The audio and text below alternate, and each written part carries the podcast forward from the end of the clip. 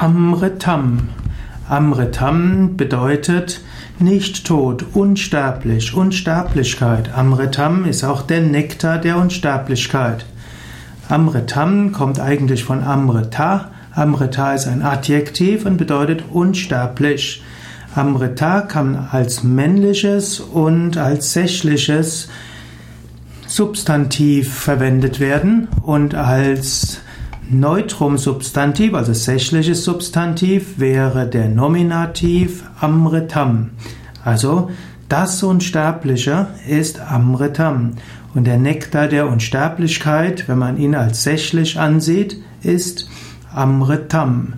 Amritam ist also der Nominativ Singular von Amrita.